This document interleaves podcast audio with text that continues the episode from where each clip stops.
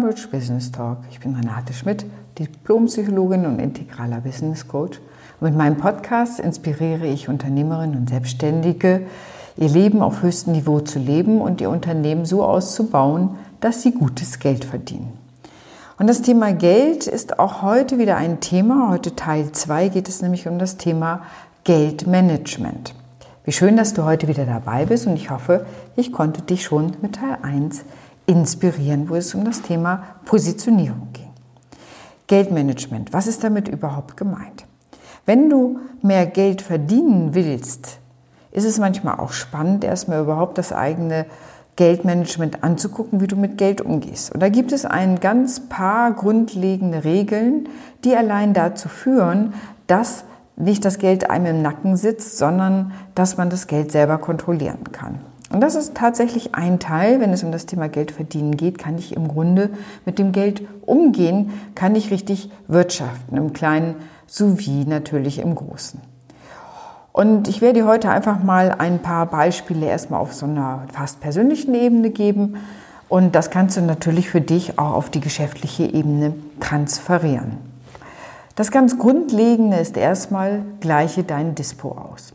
Das heißt, wenn du äh, deinen Dispo überzogen hast, ist es wichtig, den mindestens wieder auf Null zu bringen, weil erstens musst du einfach mehr Geld dafür bezahlen, dass du ihn nutzt und auf der anderen Seite hat es immer ein Gefühl von innerem Druck, ja, ich habe eigentlich gar nicht genug Geld zur Verfügung. Das heißt, es erzeugt ein Mangelgefühl, und ein Mangelgefühl führt häufig zu auch Frustkäufen oder Frustentscheidungen, weil man denkt, jetzt ist sowieso alles zu spät, der Dispo ist überhaupt, überhaupt schon überzogen, dann ist es doch jetzt egal, ob ich mir dieses Teil noch kaufe oder nicht. Also das heißt, man entscheidet aus dem Mangel heraus, Mangelgefühl, was ein überzogener Dispo macht, anders, als wenn das Konto auf Null ist oder sogar Plussummen da drauf ist. Das heißt, man verwaltet es einfach anders und wenn ich aus der Fülle heraus Entscheidungen treffe, sowohl private als geschäftliche, werde ich unterschiedlich mit dem Geld umgehen. Also da das schon mal als allererstes versuche, deinen Dispo auszugleichen und ihn aber auch da zu halten. Denn sonst schleppst du immer im Grunde so ein bisschen wie so eine Eisenkugel ums Bein mit dir rum.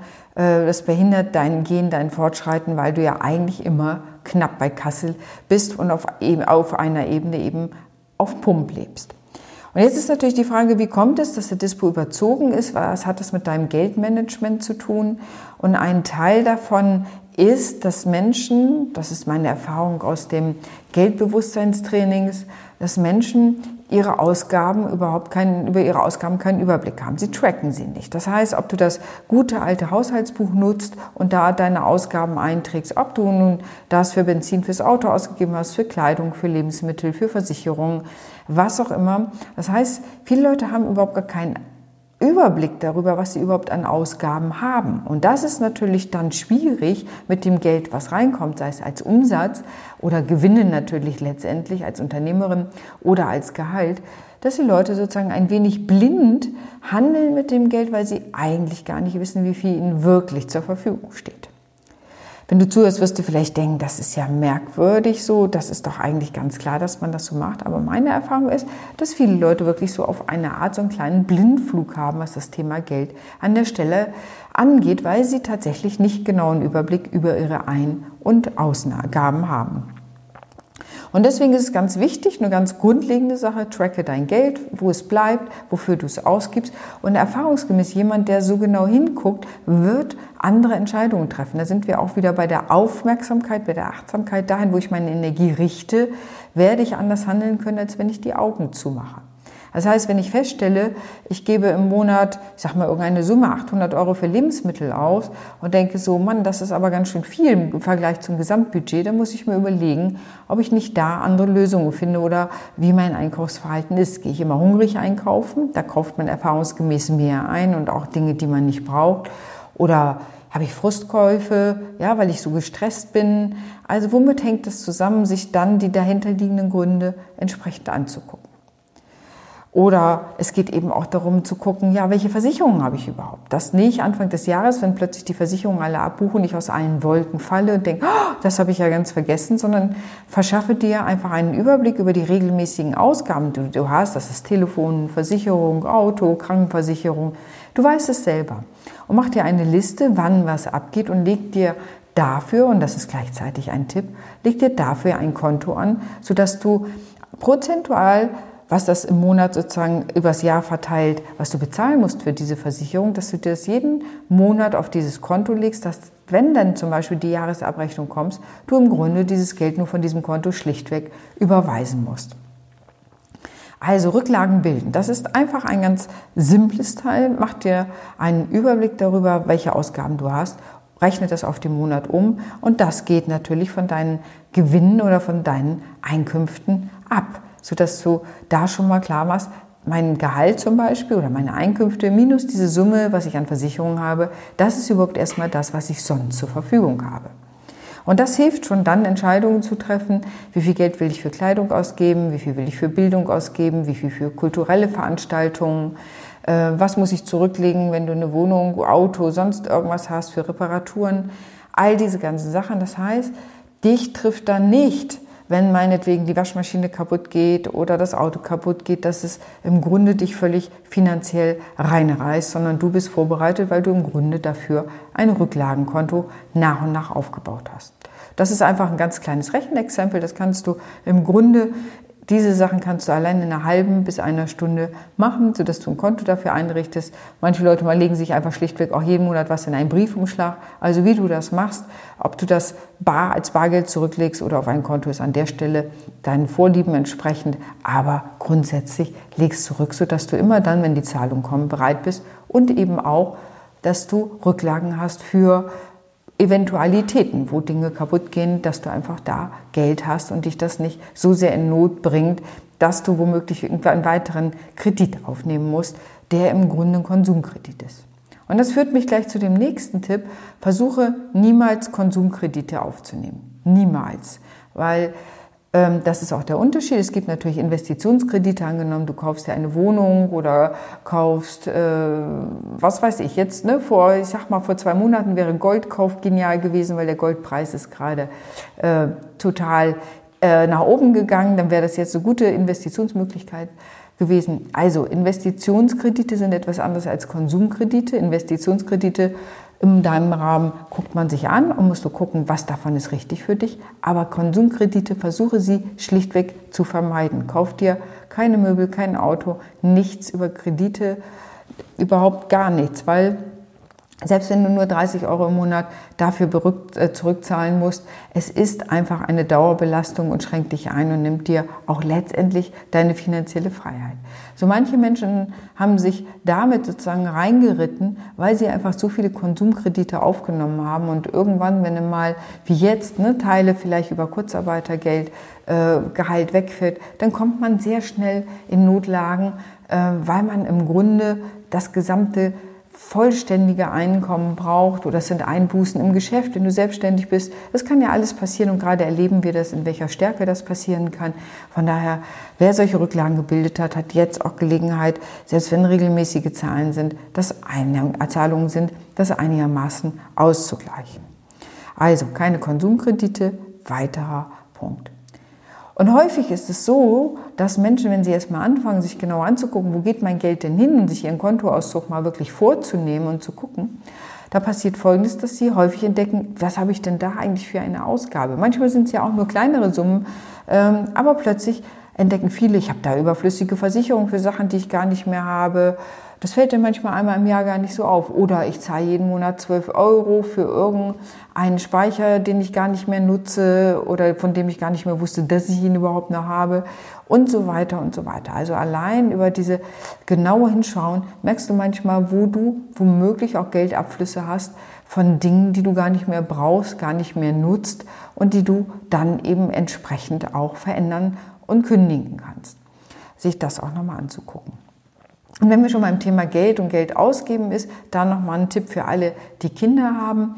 Ich höre häufig von Eltern, dass sie sagen, oh, meine Kinder fressen mir die Haare vom Kopf und äh, wollen immer die neuesten Sachen haben und dies und jenes. Und ähm, ich habe das Gefühl, ich wäre so, so nur noch ausgenommen. Und, oder das stresst mich total, weil, weil die Kinder immer mehr wollen und natürlich mithalten wollen. Und ich habe mit vielen Eltern haben sehr gute Erfahrungen damit gemacht, dass sie angemessen zu dem Haushaltsbudget die Kinder, wenn sie ein entsprechendes Alter erreicht haben, ähm, mit Geld ausstatten. Das heißt, die kriegen meinetwegen, ich sage einfach mal 200 Euro im Monat oder 100 Euro im Monat und damit müssen die Kinder alles begleichen. Das heißt auch die neuesten Jeans holen oder Sneakers oder was auch immer gerade en vogue ist. Und die Erfahrung, die viele Eltern damit machen, dass plötzlich die Kinder anfangen, anderes Kaufbewusstsein zu entwickeln. Plötzlich müssen es nicht die neuesten Sneakers sein, sondern es können die vom letzten Jahr sein. Äh, es wird mehr geguckt, welche Jeans wo gekauft werden und so weiter. Das heißt, es werden plötzlich ganz andere Summen ausgegeben, weil plötzlich ein Verhältnis entstanden ist zu dem, ah, das sind die Sachen wert. Es ist immer leichter, jemand anders die Karte sozusagen durch den Kartenleser ziehen zu lassen, als wenn es das eigene Geld ist. Es erweckt gleich ein anderes Bewusstsein über den Wert der Sache. Und auch beim Wert der Sache gibt es einen kleinen Tipp von mir. Und zwar, der Wert der Sache ist nicht nur die Summe Geldes, die du dafür ausgibst, sondern der Wert bemisst sich auch im Glücksfaktor. Ich habe das mal irgendwo gelesen und ich fand das so witzig und habe gedacht, ja, das stimmt so. Es gibt manche Sachen, die haben einen Glücksfaktor von eins. Ne? Das kaufst du, verbrauchst es, fertig. Aber es gibt auch Dinge, die hast du und erfreust dich immer und immer wieder daran die haben dann einen mehrfachen Glücksfaktor. Ja, das kann sein, was weiß ich, ich habe in meiner Praxis Bauhaussessel, die liebe ich total, die finde ich total schön, ich sitze da gerne drauf, ich freue mich, wenn meine Klienten kommen und da gut sitzen können. Ähm, da ist mein Glücksfaktor mindestens ein Vielfaches von eins, ähm, weil ich viele Jahre mich schon einfach schlichtweg an diesen Dingen erfreue. Das heißt, ein Euro kann sehr unterschiedliche Glücksfaktoren hervorrufen. Also, das Wichtige ist eben auch, wenn du selbstständig bist, dass du ähm, immer deine Steuerrücklagen auch zurücklegst. Ja, ich mache es einfach so, dass ich schlichtweg einfach ein Drittel von allen Einnahmen schlichtweg schon mal als Steuerrücklagen auf ein extra Konto überweise. Das mache ich einfach grob, das rechne ich nicht aus, sondern einfach ein Drittel davon fertig als Rücklagen bilden. Und das macht sich einfach bezahlt. Wenn meine Steuernachzahlung oder Vorauszahlung kommen, habe ich schlichtweg Geld auf dem Konto, muss es schlichtweg nur überweisen. Ähm, und das Wichtige ist eben auch, sich Ausgaben festzulegen, wofür will ich welches Geld ausgeben, wo will ich vielleicht auch investieren. Ja, es kann auch sein, dass du dann feststellst beim Thema Geldmanagement, dass du ähm, auch Rücklagen aufbauen willst oder Investitionen aufbauen willst, wie ETFs oder andere Sachen. Und so, dass du da auch festlegst, angenommen, du hast, um irgendeine Summe zu nennen, 2000 Euro im Monat zur Verfügung, zu gucken, wie viel soll davon für Kleidung draufgehen, wie viel soll für Essen draufgehen, wie viel für kulturelle Veranstaltungen und wie viel auch für Investitionen. Und das können bei ETS oder anderen Dingen, können das auch 25 Euro im Monat sein. Je früher du anfängst, desto mehr baust du da im, Rück, äh, im Rücken dir auch noch Geld auf, ein Vermögen auf, das dir denn weiter irgendwann mal zur Verfügung steht. Ja, also das sind so das wichtige Thema eigentlich Geldmanagement und da gehört natürlich auch zu Schulden zurückzuzahlen. Wenn du irgendwo, ich sag mal, bei Freunden oder so irgendwelche Außenstände hast, die du, äh, also nicht Außenstände im Sinne, dass du noch Geld von denen kriegst, das ist wichtig, das einzufordern. Und auf der anderen Seite ist es wichtig, wenn man noch irgendwo selber Schulden hat, das so gut wie möglich abzubezahlen, dass du auch da frei wirst. Denn Geld und innere Freiheit hängt äh, viel damit zusammen, wo bin ich überhaupt angebunden, wem schulde ich was. Also muss ich immer aus dem Mangel denken, oh je, da bin ich auch noch im Mangel mit dem, oder kann ich aus der Fülle heraus denken, aus der Fülle des eigenen Geldes, dass ich auch Kontrolle über mein Geld habe und mein Geld mir nicht im Nacken sitzt. Ich habe mal ein schönes Beispiel. Es ist jetzt zum Beispiel ein Beispiel einer Studentin, die mal bei mir war und die sagte, ich komme nie mit meinem Geld hin. Und die hat zum Beispiel das Geld auch getrackt und hat dann festgestellt, dass sie Verhältnis zu dem, was sie hatte an, an, Geld, verhältnismäßig viel dafür ausgab, dass sie immer unterwegs aß. Und dann hat sie das Verhalten umgestellt, hat sich mehr Essen vorgekocht, das mitgenommen zur Uni und so weiter, hat damit ihre Kosten äh, eingedämmt. Und sie sagt, und das Wunderbare wäre gewesen, dass sie jetzt jeden Monat 50 bis 100 Euro auf ihrem Konto weiter hat. Und das würde natürlich ein völlig anderes Grundgefühl machen, ähm, als immer hinterher zu dappern und zu denken, so, oh, ich habe eigentlich kein Geld, ich bin eigentlich immer blank. Und das, was hier im Kleinen so passiert ist, kenne ich eben auch von äh, Unternehmern und Unternehmerinnen, mit denen ich zusammenarbeite, dass da sich Geld aufgebaut wird, genau durch das genaue Hingucken, wo habe ich Ausgaben, will ich die so weitermachen, wie will ich sie machen, wie will ich sie gestalten, sind das gute Investitionen, wo kann ich auch vielleicht was einsparen, wo kann ich auch mein Verhalten verändern. Ähm, was einfach dann, um darüber Einsparungen vorzunehmen, da gibt es ganz unterschiedliche Zugänge und natürlich auch bei Unternehmen kann man das gucken, wo sind womöglich Ausgaben, die auch nicht mehr nötig sind oder die auch auf Art, eine andere Art und Weise getätigt werden können.